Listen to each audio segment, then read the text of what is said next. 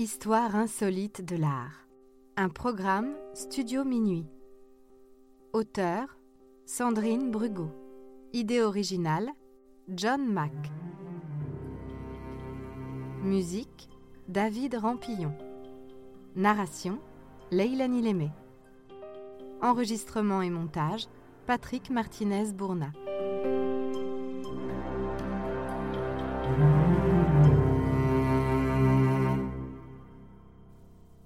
Le tableau spolié.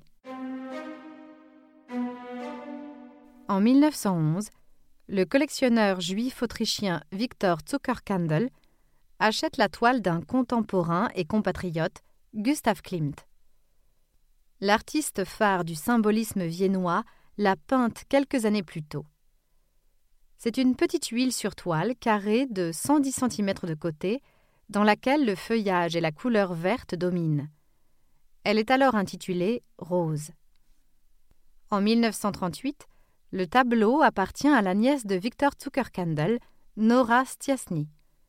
Elle a 40 ans et dans sa jeunesse, elle a eu une liaison avec un artiste autrichien, Philipp Hausler, désormais membre du parti nazi. Malheureusement, il se souvient d'elle et de son tableau. Alors que les nazis annexent l'Autriche, il la dénonce et, comme des milliers de juifs, elle tombe sous le coup des lois antisémites et de l'organisation des biens. Elle est contrainte de vendre la toile pour une somme dérisoire. Puis elle est déportée en Pologne avec sa mère, son mari et son fils, où ils sont tous assassinés dans un camp. L'art est au cœur de la politique nazie. On sait qu'Hitler est un peintre raté. C'est un amateur d'art qui, à défaut d'être un artiste, entend bien piller les nations conquises pour constituer les collections nationales socialistes. Avant même le déclenchement de la guerre, des services nazis de confiscation spécialement institués entreprennent le pillage et la confiscation de collections publiques et privées dans tous les pays occupés. L'arianisation des biens juifs est aussi un moyen mis en œuvre pour mettre la main sur les œuvres d'art. En l'occurrence, l'acheteur de la toile de Nora Stiasny est un sympathisant nazi qui la revend quelques années plus tard à la galerie Peter Nathan de Zurich, en Suisse. Elle s'appelle alors Rosier sous les arbres. Et c'est en 1980 que le futur musée d'Orsay achète cette toile à la galerie Nathan.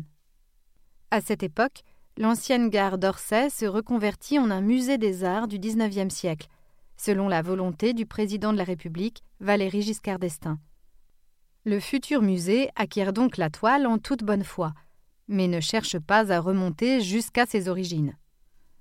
En 2018, les ayants droit de Nora Stiasny, qui connaissent l'existence de cette toile, entament une recherche.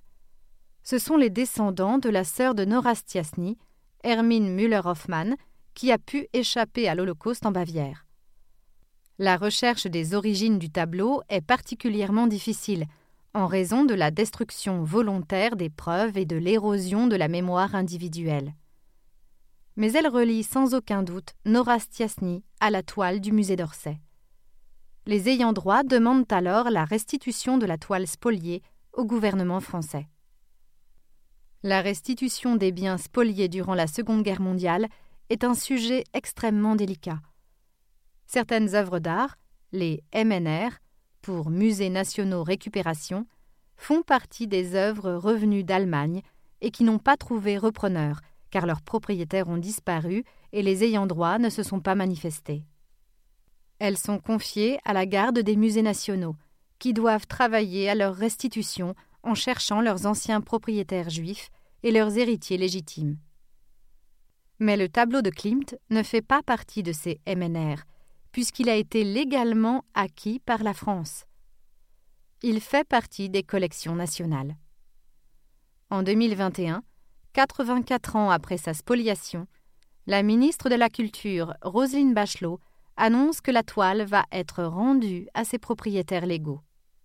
C'est une décision difficile, car ainsi, la France fait sortir des collections nationales la seule toile de Klimt dont elle est propriétaire mais c'est aussi un acte nécessaire de justice qui engage l'honneur de la République.